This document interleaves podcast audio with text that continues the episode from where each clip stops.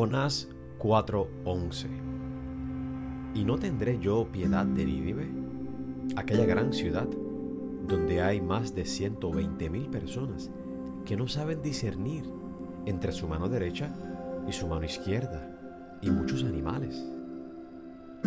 Estas palabras se las dice Dios a Jonás.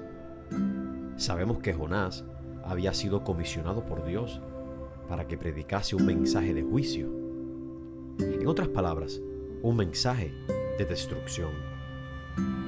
Ante ese mensaje, todos en Nínive procedieron en arrepentimiento, desde el rey hasta los animales. Dios no ejecutó su juicio de destrucción, porque el mensaje de juicio tenía la intención de provocar el arrepentimiento en Nínive. Dios demuestra su gracia y su amor hacia un pueblo gentil, un pueblo que no era pueblo de Dios, un pueblo que de hecho era enemigo de Dios. Jonás se queda esperando a ver si Dios iba a destruir a Nínive. Se quedó esperando y no vio la destrucción. Ante esa realidad se enoja, porque sabía que Dios perdona al que se arrepiente. Jonás no quería que Nínive se arrepintiera, para gozarse en ver cómo los enemigos de Israel eran destruidos por Dios. El Señor Jesús nos enseñó que amáramos a nuestros enemigos. Él amó a sus enemigos. Él nos amó a nosotros, que éramos enemigos, y vivíamos conforme al príncipe de este mundo.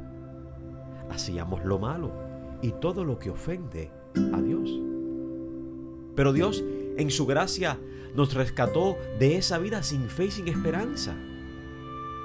Esto nos enseña que si Dios en Cristo toma la iniciativa para alcanzarnos y reconciliarnos con Él, entonces debemos nosotros mostrar el amor de Dios hacia aquellos que consideramos enemigos o gente difícil de tratar.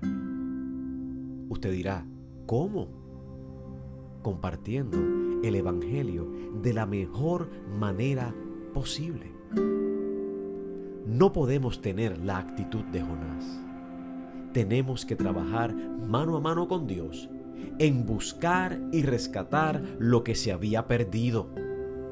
Seamos parte del proyecto de Dios, de reconciliar el mundo con Él.